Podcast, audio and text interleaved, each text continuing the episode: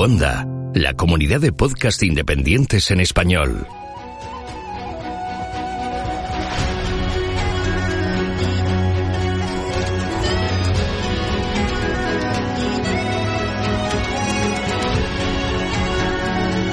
Estás escuchando Geocastaway, el podcast de geología y ciencias de la Tierra.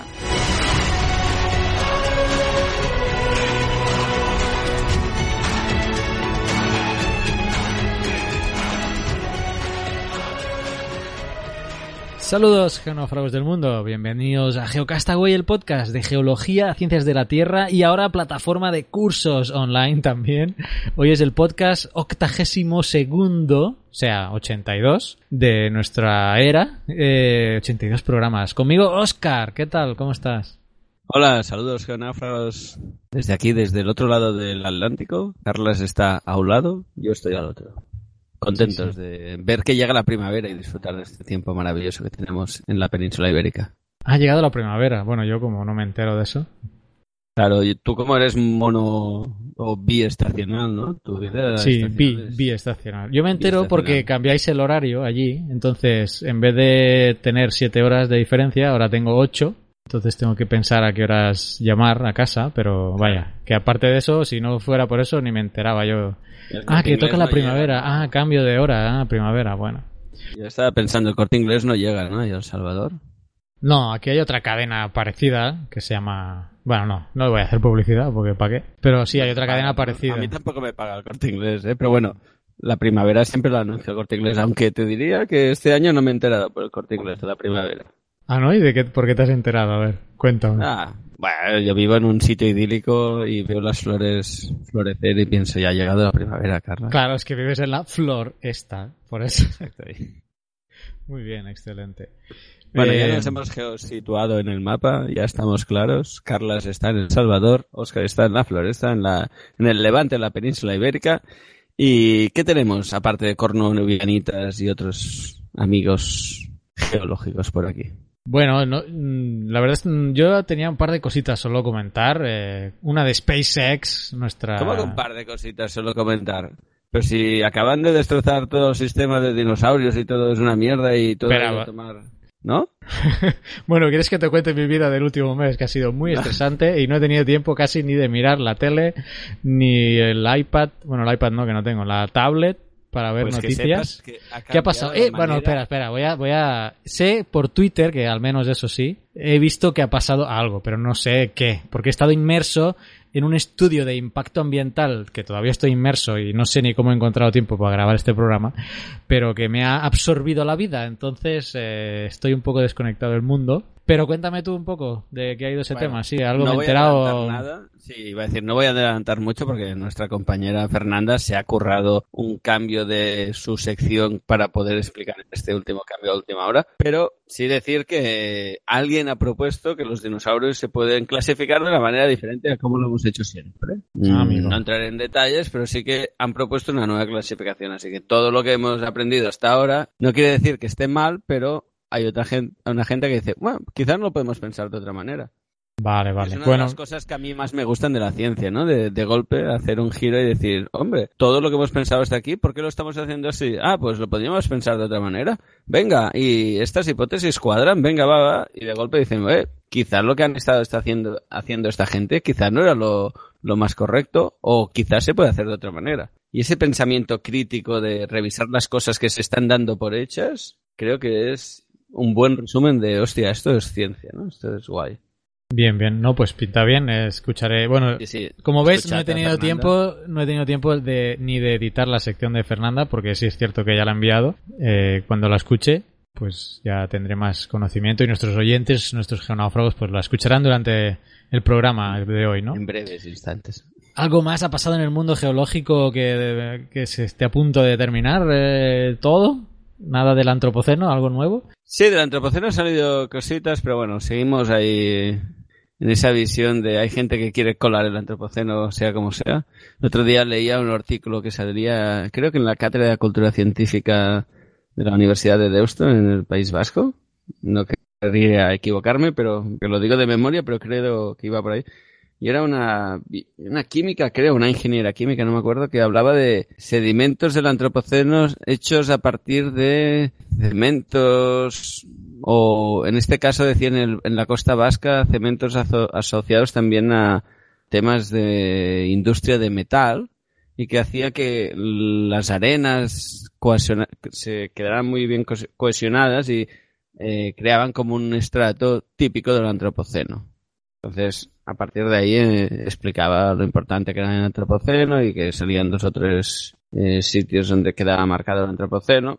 Bueno, creo que seguimos a lo mismo de siempre. Es, ya lo hemos comentado otras veces. Es, son puntos de vista yo, desde el punto de vista geológico, creo, como, como dice Pedro, ¿no? También siempre que lo opina, que estamos dando una importancia muy grande a un hecho muy puntual que se tendría que ver en, en el contexto de la escala geológica, puede ser algo anecdótico, ¿no?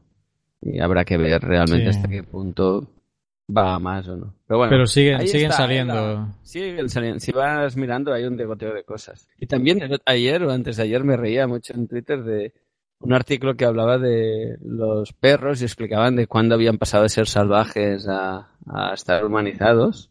Y hablaban 19 mil millones de años. 19 mil millones. 19 mil millones de años. Uh. Que era cuando estaban los perros salvajes. No había habido ni el Big Bang, creo. Ya me, me asusté mucho. Dije, coño, sí que son viejos los perros, ¿no? Sí, bueno, supongo que ha sido un pequeño error de ceros ahí. Sí, no, con el antropoceno, yo también, el 23 de marzo te lo comentaba porque el 23 de marzo vi un artículo que están ya, mm, por eso que gota a gota están saliendo cosas y hay un artículo en Eureka Alert que se hace eco de publicaciones eh, en revistas de impacto y el titular dice el antropoceno, los científicos responden a los críticos de la nueva a época geológica. Entonces, no, me lo, no lo he leído en detalle, pero parece ser que quiere argumentar eh, eh, y sentar algunos criterios de por qué sí el antropoceno, ¿no? Callarnos las bocas a todos los eh, críticos. Y se lo envía a Pedro que sé que este tema le, le, gusta mucho. Y bueno dijo que ya que lo iba a ver que eh... decía que alguna falacia había por ahí si no recuerdo mal. Sí algo así. Que ya lo iba a ver pero que bueno algo alguna pieza no, no encajaba no eh, bueno este tema va a ir para muy largo esto del antropoceno yo quería comentaros eh, otra una noticia de SpaceX, ya sabéis que, bueno, con Vicente ya hablábamos en el semanal muchas veces de, de, SpaceX y hoy, lástima que esto cuando lo escuchéis pues ya habrá sucedido, pero hoy que es 30 de marzo, que estamos grabando en la mañana para mí, en la, en la tarde, tarde, para, para Oscar, eh, pero hoy a las 22 y 27 horas GMT, SpaceX va a hacer el primer lanzamiento de un cohete reciclado. Y va a ser hoy, o sea, hoy es el día en que se va a cumplir lo que SpaceX quería hacer, que era reaterrizar, digamos, o bueno, aterrizar no, porque lo hacen en una plataforma ahí en el mar, ¿no? Pero recuperar el Falcon 9, recuperar el cohete, el Falcon 9 después de un lanzamiento y reutilizarlo para futuros lanzamientos. Y hoy, hoy 30 de marzo, va a ser eso lo que van a hacer van a reutilizar. Ah, yo pensaba que decías que era un cohete que estaba hecho de plástico, de este que tiro yo en el contenedor amarillo. Hombre, no, cuando he dicho yo que era de ¿Eso plástico. no es un cohete reciclado? Reciclado en el sentido que lo van a reusar. Oh. Ah, o era un chiste, perdona, es que no estoy eh, muy agudo estos días. Acababa de ver, era ironía, pero acababa de ver toda mi labor de ciudadano concienzudo. He pensado, mira, Hombre, podría sentido. ser un plástico especial que resistiera los lanzamientos, yo qué sé. Por eso ahí no, no había Plastic, caído. ¿no? Space Plastic. Eh, suena súper bien ese nombre, Space Plastic. Compra el dominio web, spaceplastic.com. Guárdalo ahí para el futuro, quizá lo usemos. Eh, pues eh, bueno, se estima que pueden eh, reducir un 30% los costes del lanzamiento. Y pues hoy, como digo, van a hacer eso con, obviamente, con una cápsula Dragon que va a llevar, creo que, un satélite. Este cohete que van a reutilizar ya se había uh, utilizado por primera vez en abril de 2016, ¿eh? Eh, en una misión que iba a la, pues esto a la Estación Espacial Internacional llevando una cápsula Dragon. Pues de el abril 16 recuperaron el Falcon y supongo que le habrán dado un poco de mantenimiento, que ver que, tuning, ¿no? que no tenga ahí alguna bueno, que esté todo correcto y lo van a reutilizar hoy. Y esa es la noticia, o sea que cuando escuchéis este podcast, porque esto no lo vamos a subir antes del domingo, porque no voy a tener tiempo de editarlo, pero bueno, ya sabremos si ha, si ha funcionado, si no, si ha podido regresar, porque lo van a volver a reutilizar, o sea, la idea es volver a hacer lo mismo con este cohete y, y a ver si ha ido todo bien. Viajemos, viajemos al futuro, vamos a ver a la sede eh, de SpaceX, a ver si todo está funcionando bien y vamos a ver esa reentrada, vamos a hacer ese viaje al futuro y vamos a ver qué ha pasado con SpaceX y esa reentrada del cohete Falcon 9 reutilizado.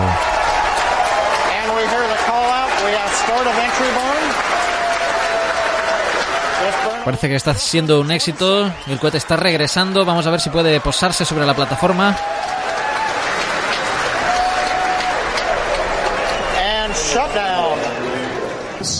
Uh, those, engine, that Merlin engine uh, can vibrate the satellite like.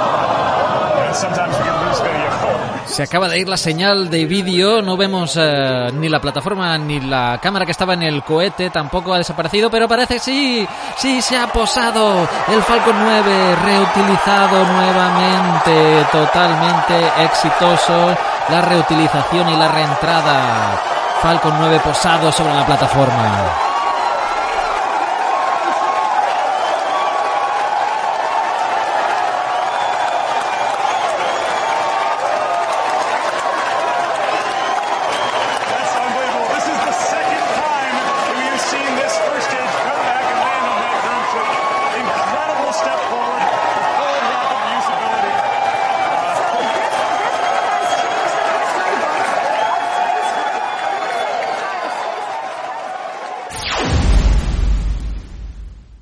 Y esto es lo que os quería comentar de SpaceX.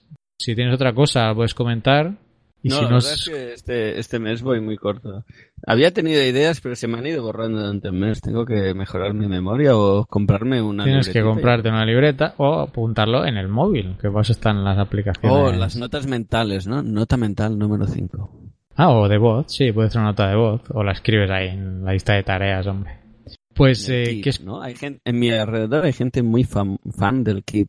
Ah, Google. Keep. Sí, Sí. Yo, yo lo uso. No exhaustivamente, pero a veces He lo uso. encontrado gente que le saca un partido espectacular.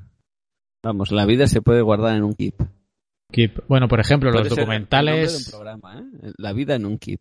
La vida en un Keep. Sí, sí. Puedes hacer un podcast de eso. Eh, Tenemos también el dominio y el, y el nombre. sí, el- compra el dominio también. Ya llevamos hoy. Dos. eh, Nos vamos a hacer... se me ha olvidado el primero ya, eh, pero bueno. Plastic, Plastic, ¿cómo has dicho? Space Plastic. Space, Space Plastic. Spaceplastic.com y la vida en un keep.com. Muy bien, ya llevamos dos. Eh, se me ha olvidado lo que iba a decir. Ah, no, el Keep. Sí, vale, vale. No, que yo lo usaba, digo, porque lo- los, los documentales de la biblioteca, por ejemplo, cuando veo un documental ahí interesante que tengo que ver para la biblioteca, pues lo apunto ahí en el Keep y ya tengo una pequeña lista ahí de documentales para ver, para comentarlos en la biblioteca. Y, pero regresando al tema, eh, volvió Catástrofe Ultravioleta, el podcast, que ya lo Sí, y muy bien, y en el último programa hablaban de volcanes. Nos ha tocado de cerca. Estamos muy contentos, ¿no? Que los Y- maestros de la div- divulgación científica hablen de geología, ¿no?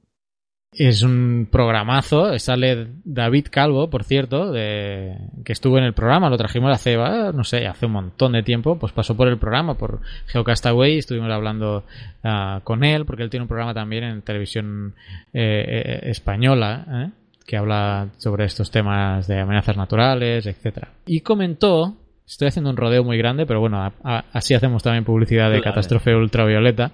Él hablaba ahí de un eh, tsunami que se generó en Alaska, que fue muy conocido a raíz de un colapso, eh, de un desprendimiento de una pared eh, de, de una montaña que impactó en, en- en la bahía, en una bahía que se llama Lituya, eso lo comentaba él ahí en el, en el podcast. Y se me ocurrió que podía, que esto lo habíamos comentado por encima en algún podcast, pues se me ocurrió recuperar este mismo tema, volverlo a mencionar, y hablar de otro terremoto que también sucedió en Alaska y que tuvo mucho, mucha destrucción. Eh, y pues no, quería, quería comentaros esos dos aspectos porque es, son cosas que a uno que su- su- sucedieron hace tiempo. En Alaska pues parece que es todo inhóspito, hay nieve, hielo. Pero bueno, es una zona mm, que al sur de, de Alaska eh, pasa el contacto de placas ahí. Y precisamente estos eh, terremotos son provocados por, por, por ese contacto, ¿no? Sí, El- está- también recuerdo están las Islas Aleutianas, ¿no? Si no recuerdo mal. Es el anillo de fuego, ¿no? Está en el anillo de fuego. Exacto. La fosa de las Aleutianas. Entonces, eh, pues nada, comentaros un poco esto. El tsunami de Bahía Lituya, que fue pues causante de, eh, de este, bueno, a partir de un sismo, fue causado a partir de un sismo también el 9 de julio de 1958 al noreste del Golfo de, Alaska. Hubo un sismo de 8.3 de magnitud y esto, como comentaba, hizo que se derrumbara prácticamente una montaña entera. O sea, estamos hablando de 30 millones de metros cúbicos de tierra y roca, y roca glaciar, que al impactar con el agua de la bahía, pues se hizo que se elevara el agua. Aquí donde estoy leyendo la fuente dice 516 metros, eh, no recuerdo en el podcast cuántos comentaba ahí David Calvo, pero bueno, es una barbaridad. Tú piensas, más de 300 metros de columna de agua, eso es una bestialidad. Pues Asusta eh, eso, ¿no? Eso. Claro, entonces también las características geomorfológicas de ser una bahía pues hicieron que se amplificara, ¿no? Esa ola. A pesar de que estaba en una zona remota y es una zona pues que estaba deshabitada y eso fue fue clave para que no hubiera catástrofes mayores porque se trata de una zona de parque, una reserva nacional de- del glaciar Bay, pero y esto lo comentaba en el podcast, había barcos en la bahía. Pues había barcos ahí, había barcos de pescadores y sobrevivieron, algunos de ellos sobrevivieron, pero hubo un matrimonio que estaba que estaba pues desafortunadamente en esa zona y murió, ¿no? Una de las personas que, que estaba en el barco, pero parece que, o sea, sobrevivir a una ola de 300 metros. Habría que ver las narraciones después de, de haber vivido eso para ver cómo explican cómo se sintió eso, ¿eh? Como decía, un matrimonio pues acabó aplastado, ¿no? Por, por la pared de agua. Fueron las únicas víctimas que, de las que tiene, se tiene constancia de ese, eh, de ese evento pues casi único, ¿no? Que es una de las mayores, creo que es la mayor ola eh, registrada en, en el mundo, ¿eh? Claro, es que imagínate todo el volumen de masa de tierra que dices que, que colapsa, que desliza hacia la zona marítima, ¿no? Pues realmente todo ese volumen está desplazando el volumen de agua y si estás en una ba- bahía que entiendo que debe tener, me imagino, ¿eh? para amplificar tanto la ola debe ser cerrada y estrecha, pues claro, realmente estás moviendo mucha masa de agua y creas la tormenta perfecta, ¿no? Esto es... Mira, datos sobre la bahía que comentabas. Tiene 14 kilómetros y medio de largo y 220 metros de profundidad. Un poco... Claro, es- Seguro que si buscáis en Google Earth, pues ahí la podéis ver, ¿no? Bahía Lituya. Y el otro evento que también sacudió Alaska también hace tiempo, en 1964, yo no tenía constancia, pero fue un, un terremoto, eh, un mega terremoto, podríamos decir, un poco más al oeste, ya en Anchorage, que fue la, la ciudad quizá más cercana al, epicentro, pues fue un terremoto de 9.2 de magnitud momento, que es considerado eh, el terremoto más poderoso registrado en Norteamérica y el segundo, pues, eh, más fuerte del que se tiene constancia. Y eso pasó, pues, aquí en, en Alaska. Su epicentro, pues, eh, como digo, se localizó a 10 kilómetros al este del Fiordo College, a 120 kilómetros al este de, de Anchorage. Y aquí nuevamente generó el segundo tsunami más devastador de la historia. O sea, aquí en esta ocasión volvió a pasar lo mismo, no por la misma el mismo ente que el anterior, que fue un colapso de la pared, ¿no? De la pared de, de la montaña, que su impacto generó el tsunami, sino que aquí fue el propio, eh, la propia falla de- del terremoto en- dentro del mar, lo que generó este tsunami, aquí dice el más devastador, el segundo, perdón, más devastador de la historia donde la altura de ola máxima registrada fue de 67 metros en la ensenada de Valdez. Y aquí sí ya, aquí ya tenemos datos de pérdida de víctimas, o sea, pérdida de personas, porque aquí afectó a, a zonas habitadas y murieron 139 personas, la mayoría de las cuales por el tsunami, no por el terremoto. Más o menos se calcula que unas 15 fueron por el terremoto, algún colapso de vivienda o algo así, pero 124 por el impacto del tsunami. Y en pérdidas, mm, digamos, materiales, en dinero, pues se estimó 311 millones de dólares. Así que, bueno, imagínate Alaska, ¿eh? ahí perdida, Sí, sí. pero la ola más grande registrada en el mundo y el segundo tsunami también más devastador de la historia. Así que aquí estamos. eh, bueno, me vino a la mente a raíz de escuchar el podcast que comentaba de Catástrofe Ultravioleta, que si no lo escucháis, pues es muy, muy, muy recomendable. Y por eso os traigo estos dos datos de, de terremotos con posteriores tsunamis eh, que afectaron a diferentes localidades eh, de Alaska. Sí, yo estaba pensando ahora de eh, el tsunami que pasó en Japón, que también hace poco hizo los cinco años, ¿no? Si no recuerdo mal. Ah, que afectó Eh, la central nuclear, ¿no? De Sí, Fukushima. exacto, el de Fukushima. Tristemente de Fukushima, Sendai y otras localidades. Eh, realmente eh, el sismo fue muy fuerte, pero el que causó la mayoría de pérdidas y de daño, pérdidas humanas y daños materiales fue el, el inmenso o el devastador tsunami que hubo después. Sí, a veces cuando oímos un, un terremoto de magnitud, momento 9.2, 9. punto algo, piensas, guau, es devastador, es impresionante, pero claro, si tienes aso- asociado un fenómeno de tsunami eh, después, es, vamos, yo creo que no hay fuerza inigualable en ese sentido. Sí, solo, hay, solo hace falta ver los vídeos que corrieron luego y todo el arrastre de todo lo que pillaba por medio, o sea, y la fuerza, ¿no? Arrastrando camiones, piedras.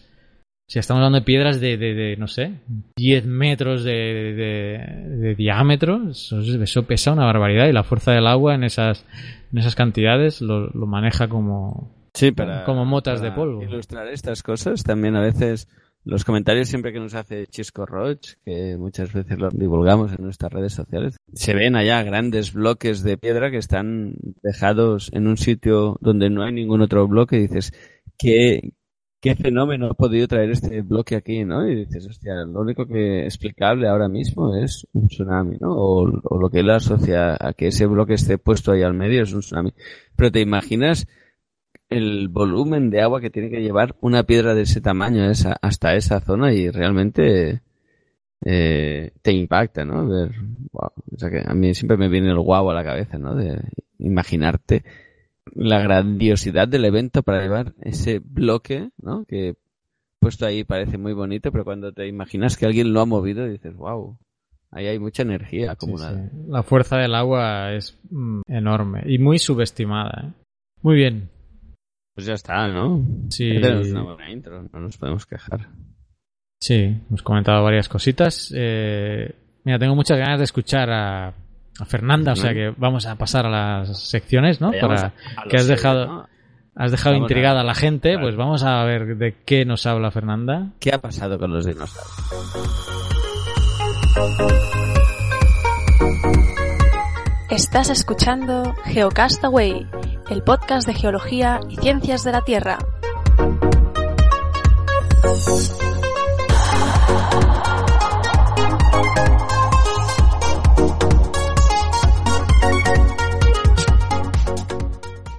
Paleontología con Fernanda Castaño. Hola amigos de GeoCastaway, soy Far Castaño. Marzo nos ha traído una gran perturbación en la fuerza y no me refiero solamente a cómo desde el lado oscuro han iniciado una ola de recortes en ciencia y tecnología a lo largo de toda la galaxia, sino un paper publicado en Nature y que nos obliga a replantearnos el árbol genealógico de los dinosaurios. Hagamos un poco de historia. En el siglo XIX, más precisamente en abril de 1842, el famoso anatomista victoriano Richard Owen diagnostica dinosauria utilizando los tres taxones conocidos hasta ese momento: megalosaurio, iguanodón y hialosaurio, sobre la base de tres características principales: el gran tamaño, el hábito terrestre y la postura erguida. Más tarde, en 1887, Harry Gobier-Seeley, sobre la base de los trabajos de Cobb, Huxley y March, determina que los dinosaurios se dividían claramente en dos grupos distintos, o clados, los saurisquios por un lado y los ornistiquios por el otro. Utiliza para esta clasificación dos características fundamentales. los huesos de la pelvis y la neumaticidad de las vértebras. Según este modelo que hemos estado utilizando por 130 años, los ornistiquios se distinguen por eh, poseer los huesos de la cadera, el pubis y el isquion, orientados hacia atrás de manera similar a la de las aves, de ahí el nombre, ya que etimológicamente ornistiquio significa cadera de ave. Por su parte, los aurisquios poseen los huesos de la cadera con diferente orientación, el pubis hacia adelante y el isquion hacia atrás. Los aurisquios, a su vez, se eh, diversificaron en dos linajes principales, el de los saurópodos y el de los terópodos. A este último pertenecen las aves. Silly, sin embargo, no creía en la monofilia del grupo. Recién en 1974, Robert Baker y Peter Galton propusieron, quizá por primera vez desde 1842, que dinosaurio era de hecho un grupo monofilético. En 1986, el paleontólogo Charles Gautier mostró que los dinosaurios forman un solo grupo que en conjunto tiene rasgos específicos que los diferencian de los demás animales. Desde el punto de vista de la taxonomía filogenética, los dinosaurios se definen como el grupo que incluye Triceratops, las aves modernas, su ancestro común y todos sus descendientes.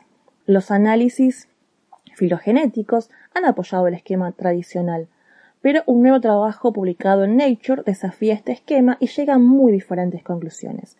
Matthew Barron, David Norman y Paul Barrett, autores del trabajo, analizaron una amplia variedad de dinosaurios y dinosauriomorfos. En total, 74 taxones que se analizaron para 457 caracteres. El equipo llegó así a un árbol evolutivo de los dinosaurios que contiene una rama principal que se subdivide en Ornistica y terópodos por un lado y otra segunda rama que contiene a Sauropoda y Herrerasaridae, que eh, incluye a Herrerasaurus, que fue encontrado aquí en la formación Ishigualasto en Argentina. La unión entre ornistiquios y terópodos en este nuevo esquema se llama ornitocélida pero este término no es nuevo y fue acuñado en 1870 por Thomas Huxley. Pero volvamos al nuevo reordenamiento. Desde hace un tiempo se conoce la semejanza, que se observa entre ornistiquios y terópodos. De hecho, los primeros miembros de estos tres principales clados clados de dinosaurios son lo suficientemente parecidos para sugerir que las cosas podrían haber ido de cualquier manera. Por supuesto, estos resultados tienen grandes implicaciones para lo que es el origen de los dinosaurios. Sabemos que Ornistiquia no empezó a diversificar sustancialmente hasta el Jurásico temprano. Por el contrario, los otros grupos de dinosaurios ya existían por lo menos desde el Triásico tardío. El estudio también sugiere que estos dinosaurios podrían haberse originado en el hemisferio norte, en lo que se conoce como la Eurasia, porque la mayoría de sus miembros basales, así como sus parientes cercanos, se encuentran en esas latitudes. Además, ubica el origen de los dinosaurios en el Aniciano, hace unos 247 millones de años, un poco antes de lo que se había sugerido anteriormente.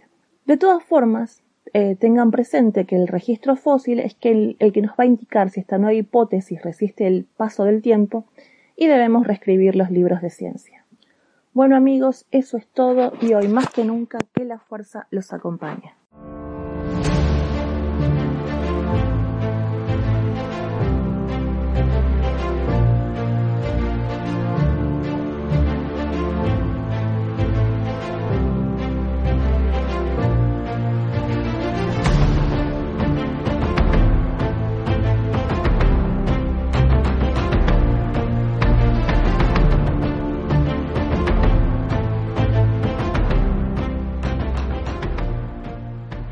Exploración espacial por Naum Chazarra. Hola a todos. Este mes el Curiosity se ha movido aproximadamente unos 300 metros sobre la superficie de Marte.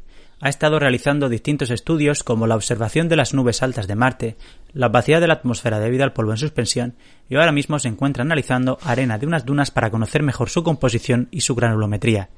Seguimos en Marte para conmemorar la órbita número 50.000 de la misión Mars Reconnaissance Orbiter alrededor del planeta rojo, del que ya ha fotografiado el 99% a una resolución de 6 metros por píxel con su cámara de contexto, la que acompaña a la cámara de alta resolución conocida como High-Rise y que es capaz de tomar imágenes de la superficie del planeta a tan solo 30 centímetros por píxel. Lleva ya más de 11 años en órbita y de momento todos sus instrumentos y sistemas funcionarán perfectamente. Y tanto es así que antes de cumplir su órbita número 50.000 han ajustado esta para prepararla para la llegada de la misión InSight, que llegará para estudiar el interior de Marte en noviembre del año 2018 y que usará la Mars Reconnaissance Orbiter como estación repetidora durante su aterrizaje. También este mes hemos tenido noticia del destino de la atmósfera y océanos de Marte, gracias a los datos que ha aportado la misión MAVEN, también en órbita alrededor de Marte. Y es que el viento solar y su radiación fueron y son los responsables de haber ido despojando a Marte de su atmósfera y transformarlo de un planeta habitable al desierto helado que observamos hoy. Las estrellas, en sus etapas iniciales, emiten mucha más radiación ultravioleta y vientos de partículas, por lo que la pérdida de la atmósfera fue mucho más intensa durante la juventud del sistema solar que lo es ahora mismo. Para concluir, nos vamos un poco más lejos. Esta vez volvemos al cometa 67P Churyumov-Gerasimenko, que visitó la misión Rosetta y su módulo de aterrizaje Philae. Los últimos estudios afirman que la apariencia del cometa no ha cambiado radicalmente en su último acercamiento al Sol y que la superficie que observamos puede haber sido relativamente estable en las últimas décadas o incluso más tiempo. Si bien es cierto que se han observado algunos deslizamientos y movido algunas rocas en su superficie, los cambios no han afectado a la estructura general del cometa. Esto es todo por este mes. Un saludo.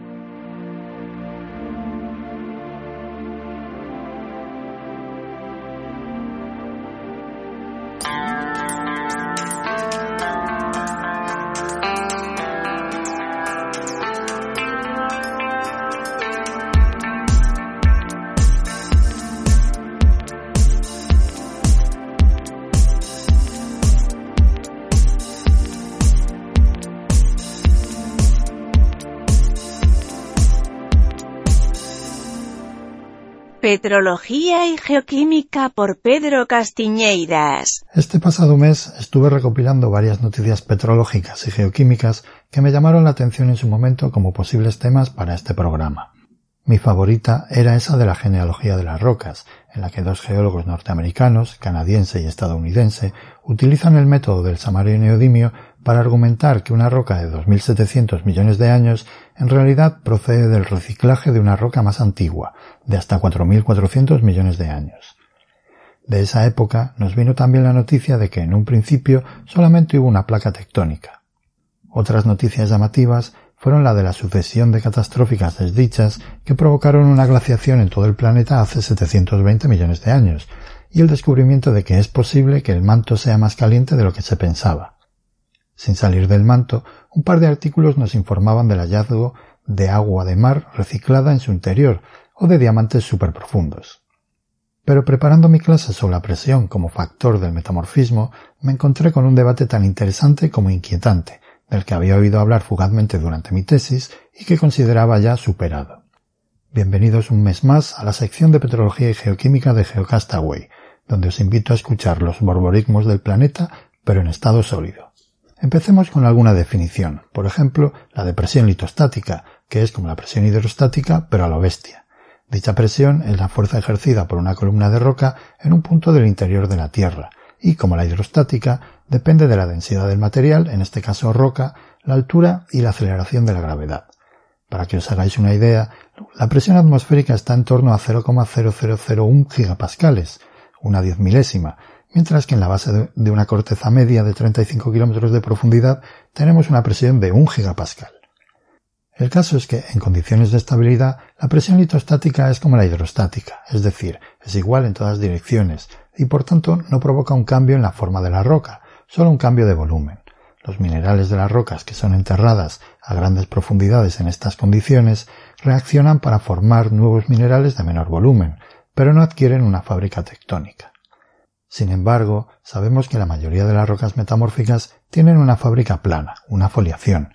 Un ejemplo de esta orientación de los minerales son las pizarras, esas rocas de grano muy fino que gracias a su foliación, llamada en este caso pizarrosidad, son capaces de romperse en lajas muy finas, que las hacen ideales para hacer tejados. Pues esa orientación de los minerales se produce cuando la presión o el esfuerzo que se ejerce sobre una roca no es igual en todas direcciones. Para trabajar más cómodamente, dividimos ese esfuerzo en tres vectores ortogonales y llamamos al mayor sigma 1, al intermedio sigma 2 y al menor sigma 3. Según sean las relaciones entre los tres ejes sigma, tendremos la formación de fábricas planas, lineales o una combinación de ambas. Pues bien, gracias a experimentos en los que se somete un cilindro de roca a una gran presión por medio de una prensa hidráulica, sabemos que en condiciones metamórficas solamente son necesarios esfuerzos diferenciales muy pequeños para provocar el flujo plástico de la roca y, por tanto, la aparición de una fábrica plana. Estos experimentos tienen una implicación de vital importancia en el metamorfismo, ya que gracias a ellos podemos asumir que las presiones calculadas para una roca, por el método que sea, no voy a entrar ahora en ese tema, son equivalentes a la presión litostática y por tanto se pueden expresar en profundidad. Gracias a esto, sabemos que en determinadas zonas de subducción, rocas corticales han alcanzado profundidades de hasta 100 kilómetros, casi tres veces más que el espesor medio de la corteza oceánica. Hasta aquí todo correcto. Bueno, pues no. Resulta que hay geólogos que consideran que estos esfuerzos dirigidos pueden llegar a ser realmente mayores que la presión litostática, al menos en determinados lugares, como zonas de cizalla, donde la deformación es muy grande y se encuentra confinada a una banda muy pequeña. Según estos geólogos, en estos lugares relativamente someros se pueden formar rocas que, en condiciones de presión litostática, solo se formarían a grandes profundidades. El problema es que, si consideramos que una zona de subducción es como una gran zona de cizalla a escala cortical, las profundidades que se supone que se alcanzan en estas zonas se ponen en entredicho. Os dejo un enlace en la descripción del podcast donde se trata también de este tema y que trae enlaces a unos artículos interesantes. Al principio os comentaba que yo pensaba que esta idea de la sobrepresión tectónica había sido ya abandonada y que en mi tesis la toqué de refilón. Os cuento. Una de las unidades que yo estudié eran los neises de cariño, unas rocas metasedimentarias formadas en condiciones de media presión y media temperatura, unos 0,7 gigapascales y 600 grados centígrados de temperatura, y con algunas intercalaciones de anfibolitas.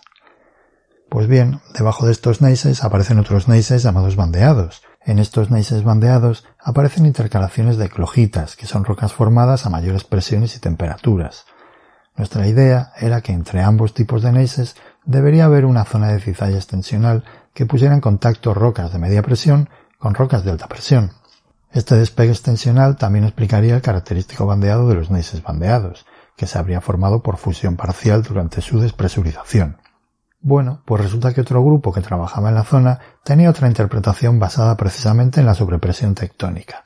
Para ellos, los neises de cariño y los bandeados eran equivalentes, y se habrían formado en las mismas condiciones de presión y temperatura, y explicaba la presencia de clojitas por sobrepresión en zonas de cizalla. Es decir, las condiciones de presión que se obtienen estudiando esas eclogitas no representan una presión litostática, sino que serían el resultado de los esfuerzos dirigidos. En el momento actual hemos llegado a un punto intermedio y el año pasado salió publicado un artículo en la revista Solid Earth que representa esta solución de compromiso que existe ahora sobre ese tema en el complejo de Cabo Ortegal. Os dejo también el enlace al resumen en la descripción del podcast. En este artículo se sigue hablando de la sobrepresión que se produce en las zonas de subducción, pero se reconoce que efectivamente hay un salto de presión importante entre ambos tipos de neises. Y nada más por este mes, nos seguimos escuchando el mes que viene.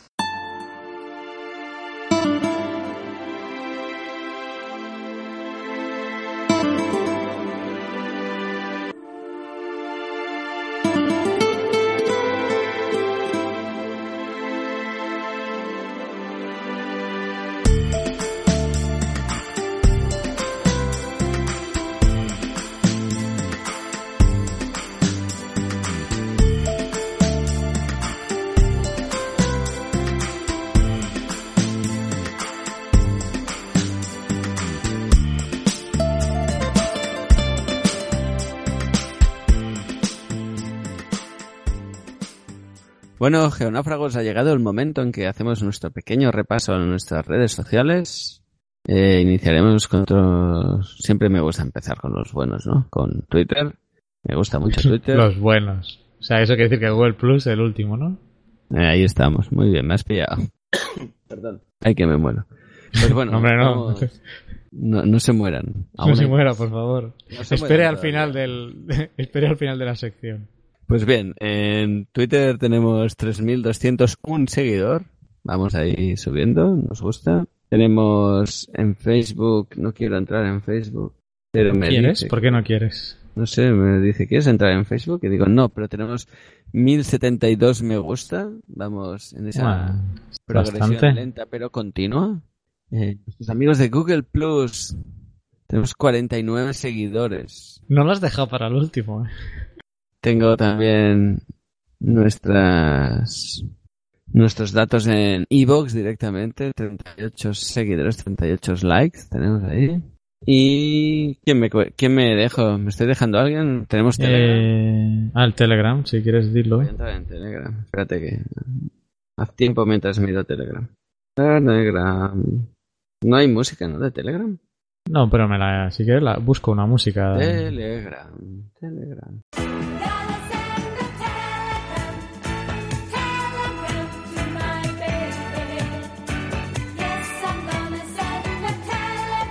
Cantar. No, no me sale bien esto de cantar. ¿no? Tenemos 30 seguidores, en, 30 miembros en el grupo de difusión de Geocastaway.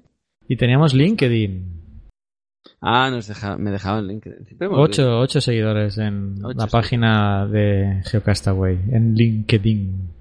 Y, ah, no, me estoy dejando el, que me gusta más. Al que le dedico menos tiempo, pero el que me gusta más. Y que tenemos la suerte que Carla sí que le dedica tiempo. YouTube, eh, 754 seguidores. Muy bien, a ver si llegamos a las, ¿qué? A las mil a final de año. A los No, yo creo 19.000 que... millones, ¿no? Como los perros. Ah, sí. No, con la progresión que me llegábamos sería una sorpresa llegar a mil a final de año. Venga, todos a suscribiros, chicos, a YouTube. Tenemos que hacer una promoción en YouTube. Sí, tenemos que hacer Tengo una algún vídeo pensado desde hace mucho tiempo, pero no...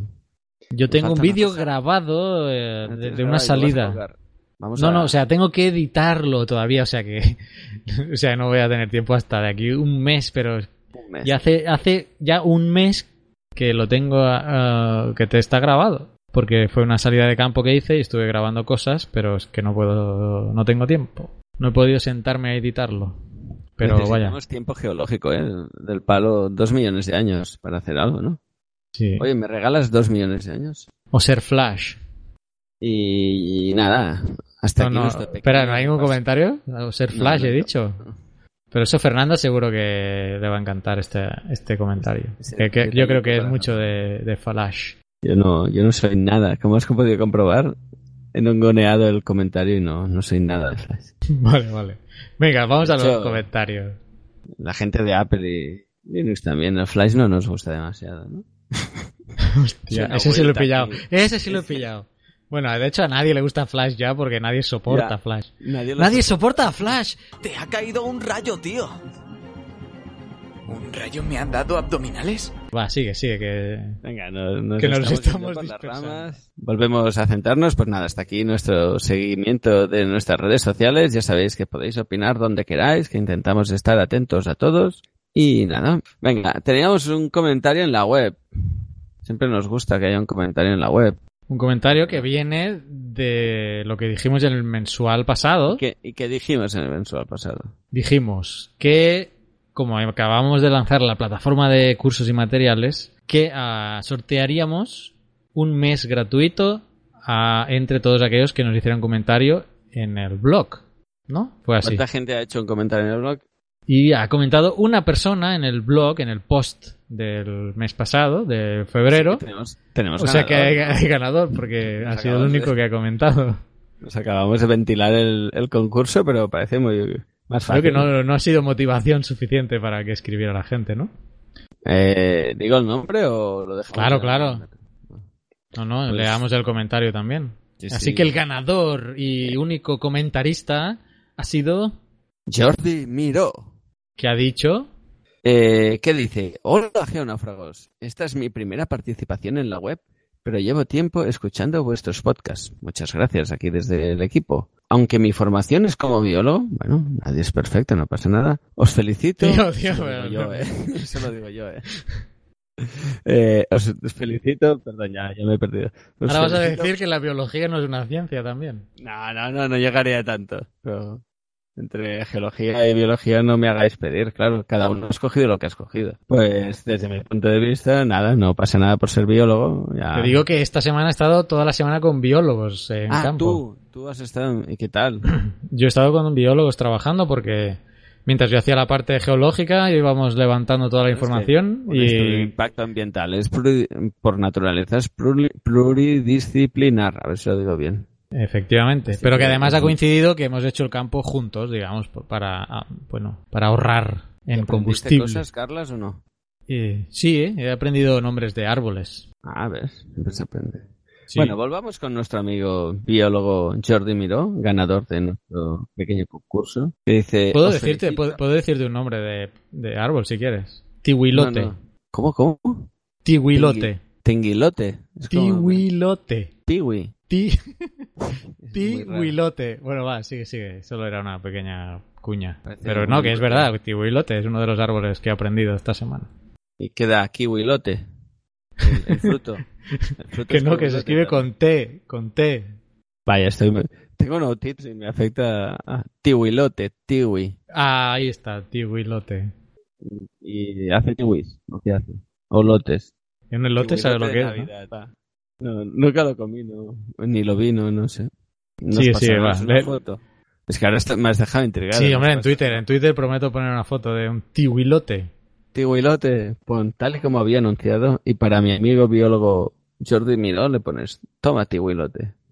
Pues nada, va. Va a Pasamos a su comentario, el pobre, que... Sí, iba a decir, vamos a darle eh, voz como Dios manda y no tan cortada. Dice, os felicito por divulgar de forma amena y entretenida la geología. Muchas gracias. Dice, me anoto el libro Cosmos como lectura obligatoria.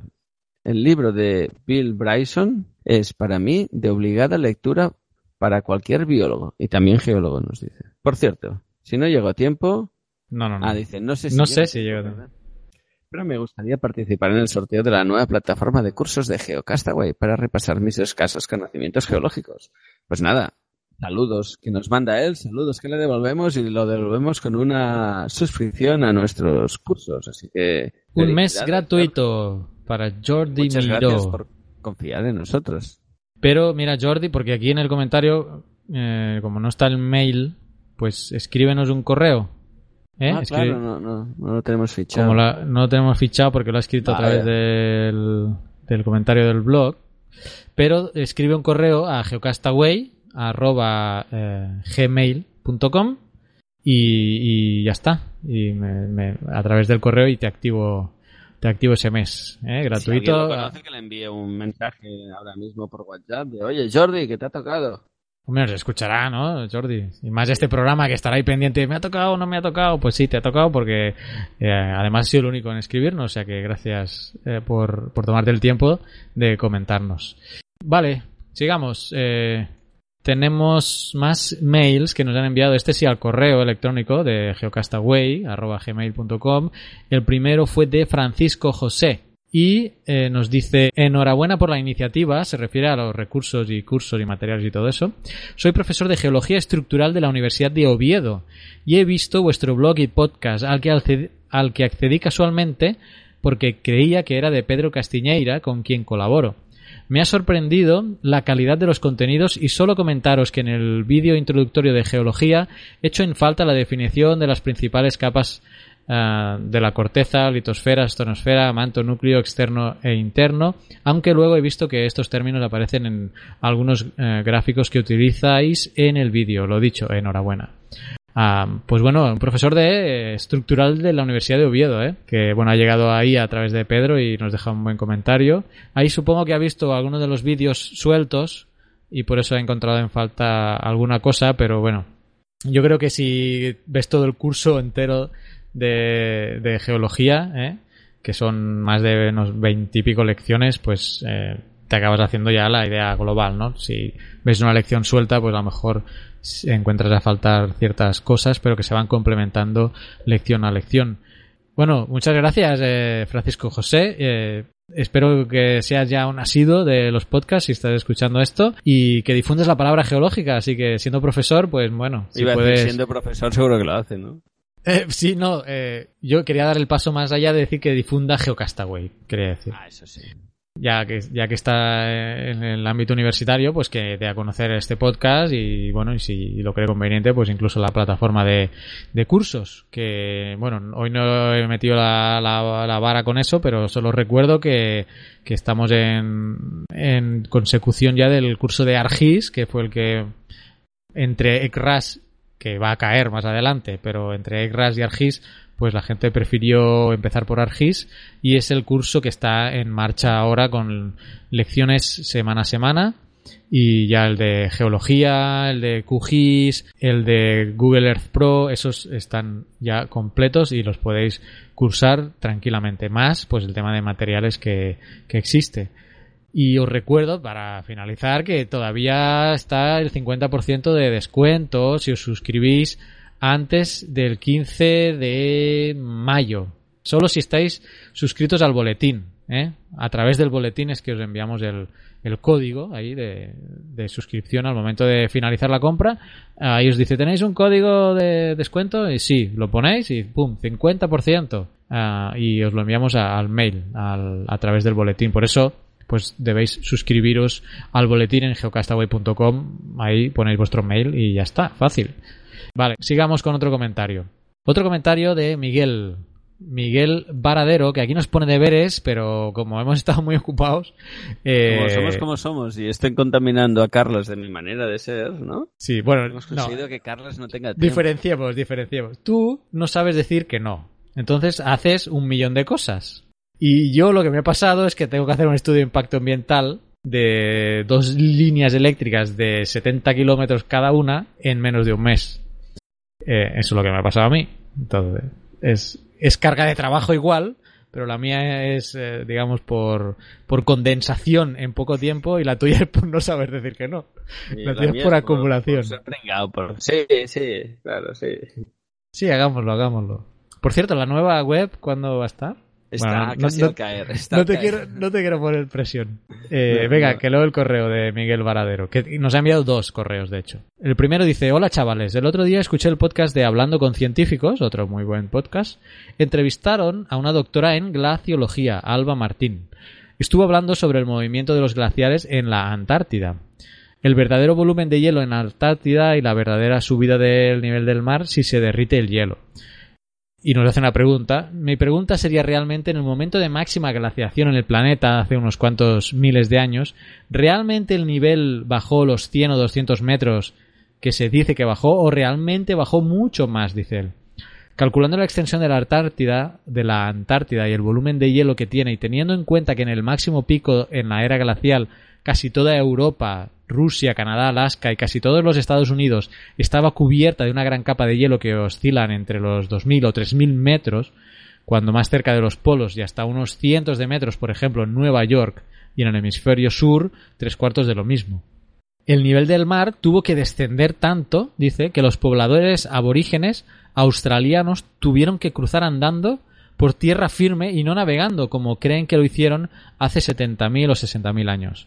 No creo que nadie haga un viaje así sin poder ver nada de tierra firme al otro lado. He leído que hasta 160 kilómetros tuvieron que navegar para llegar a Australia. ¿Qué opináis vosotros? Y si le hacéis una pequeña entrevista sobre el tema, no hay nada de glaciología en formato podcast, ni en ningún sitio. Todo lo que se cuenta sobre cómo llegaron a Australia son especulaciones.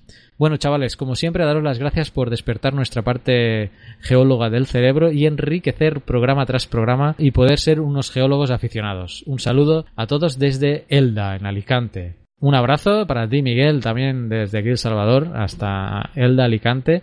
A ver, como te digo, no he podido investigar sobre el tema. Mencionas casos generales que sí son de confirmar. La glaciación obviamente tuvo que reducir el, el, el nivel de, del mar no sé hasta qué hasta qué metros, ¿no? digamos. Y el tema de Australia que dices, no creo que nadie haga un viaje así sin poder ver nada de tierra firme al otro lado.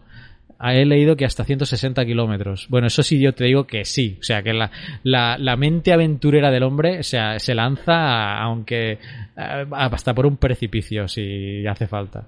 Eh, por ejemplo, aquí en la isla de Pascua, los que llegaron ahí se fueron a la aventura. Imagínate, mira dónde está la isla de Pascua. Está en medio de la nada. ¿Y cómo llegaron ahí? Pues navegando a la Tuntún. Eh, bueno, la Tuntún, quiero decir, sin ver tierra firme por, por días, ¿no? Incluso esos son motivos de, de, de investigaciones. Referente a, los casos, al tema este, ¿no? De si estaba seco el mar ahí y pudieron pasar nada, eh, caminando, pues yo lo anoto, vamos a, me anoto el nombre de la glacióloga también, y vamos a intentar no entrevistarla quizá a ella, porque lo, quizá lo interesante sería buscar una segunda opinión, como un caso médico, pero en temas de glaciología, si tienes razón, que hemos hablado poco en el programa y podríamos eh, hacer alguna entrevista, cosa que tengo muchas ganas de hacer, porque hace mucho tiempo que no traemos entrevistas al programa y es una cosa que quiero recuperar en cuanto Tenemos pues, unas cuantas en el entero, sí, ¿no? en cuanto el tiempo me lo permita. Así que estate atento, Miguel, porque bueno, vamos, vamos a tocar ese tema, eso seguro. No, Yo la guardaría para cuando haga mucho calor, ¿no? Una, una entrevista con la glacióloga, sí. Nos sí, bueno, eh, yo aquí ya tengo mucho calor cada día. ¿eh? Querrás Claro, decir cuando claro, tengas tu eso. calor. Yo estaba pensando, sí, en la gente, nuestro amigo Vicente, que debe estar por ahí en Sevilla dentro de poco sufriendo mucho calor, pues seguro que una entrevistita así fresquita le, le alegra el día. Sí, sí, nos lo anotamos. Y acabo, acabo con el otro correo que nos ha llegado precisamente hoy, antes de grabar, de también de Miguel, eh, de Miguel Varadero. Y nos dice, hola chavales, acabo de escuchar un podcast que se llama La Fábrica de la Ciencia. Eh, es de Radio Gabá y lo hace Jorge. Y esta semana dice que entrevistó a un geólogo que subió a la Luna con el Apolo 17.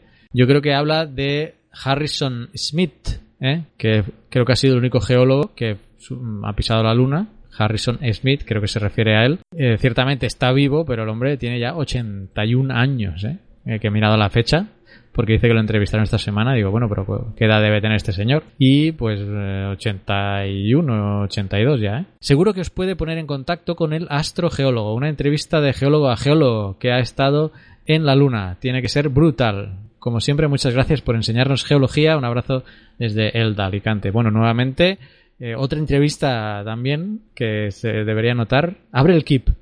Abre el Keep. eh, busca la página Apple web que hemos registrado. ¿No has comprado ya el dominio? Este, este equipo lo voy a compartir con Naun, que yo creo que sería el entrevistador ideal para entrevistar a este geólogo que se fue a la luna. Una vida en keep.com, ahí, apunta ahí. Perfecto. Bueno, eh, pues si se puede entrevistar a este señor, sería una caña. Harrison Smith, es ciertamente. Y voy a buscar el podcast porque he buscado en Evox, pero no he visto el programa exacto en que estaba la entrevista. Aunque el correo pone que esta semana entrevista a, un geólogo. O sea que a lo mejor habla en futuro y todavía no ha sucedido esa entrevista, pero voy a estar pendiente de la fábrica de la ciencia para poder escuchar ese, ese podcast. ¿Y qué más, eh, Oscar? Ah, ¿Tenemos que comentar El- algo el más? día- ¿Cómo estamos? No, yo estaba pensando que el otro día por Twitter tuvimos un, una nueva aportación en, tiste- en chistes geológicos. Ahora me sabe mal, pero no me viene a la cabeza el chiste en cuestión, pero dijiste, bueno, bueno, yo tengo uno preparado en el tintero, así que... No, God! No, God, please, no! No! No! No!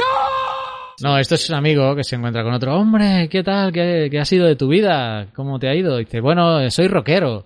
Dice, ah, eh, tocas la guitarra. Dice, no, colecciono rocas. Hay sonido de grillos, ¿no? Preparado para esto. bueno, esto es muy parecido a algunos de los que ya hemos comentado. Este me, me suena alguno, ¿eh? No, el, el- el que se parece a este era que eh, era una viñeta, era una viñeta cómica, ¿eh? entonces era una pregunta de examen que decía en inglés, enumera diferentes types of rock, Eh, say different types of rock, y el niño pone, eh, no sé, pone metal, punk, eh, hardcore, ese era el chiste. Entonces este un poco traducido al español porque tal como está en la viñeta se tiene que decir en inglés, pero bueno, soy rockero. Ah, tocas la guitarra. No, no, no. Colecciono rocas. Muy bien. Dejémoslo Bueno, en alto, ¿no? no podemos caer, así que podemos cerrar. Coño, no me hagas buscar el... Fue el día que... eh, pero- no sé, estoy buscando. ¿Fue el día que dijiste que asumimos que la Tierra es plana y todos los estratos son horizontales? Un poquito más, a- más atrás, creo. Ah, eso, más atrás. Bueno, ahí también Las te luciste menciones tú, ¿eh? las- Las menciones las tenía en mi Twitter personal, no en el de Geonáufragos. Bueno, que Eh, miren el de timeline. asumimos la Tierra es plana es porque había, no sé, no lo hemos comentado al inicio, pero era porque había un congreso de, de la gente que dicen que la Tierra es plana, ¿eh? Sí, sí, pero eso ya me lo dijiste el mes pasado, que dijiste que entre los de la Tierra es plana y la Tierra es hue- y la Tierra hueca se iban a acabar, más rollo, había más iban a acabar hostias. Se ve que, no sé, pues ahora han hecho otro más. Y Lazar, en Mario, creo, en, en Twitter. Sí, Mario, sí, sí. eh, comentaba también que, ¿qué decía? De unos, oh, no me acuerdo, de unos profesores de la universidad, de Nav- no sé de qué universidad, que habían demostrado que la Tierra era el centro del universo.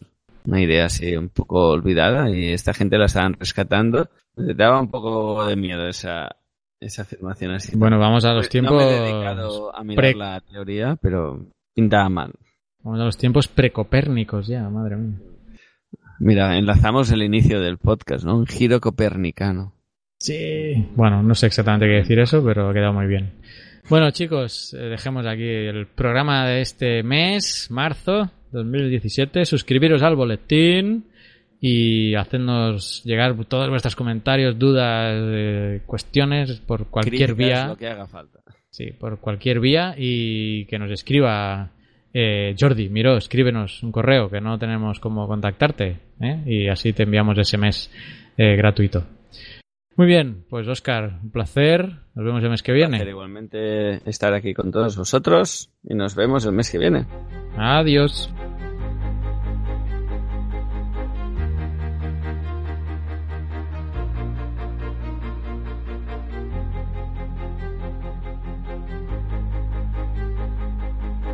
Envíanos tus comentarios, preguntas o sugerencias a geocastaway.gmail.com. Puedes escribirnos en nuestra web geocastaway.com. Búscanos en Facebook y en Twitter. Y escúchanos también a través de iTunes, iBox o Miro.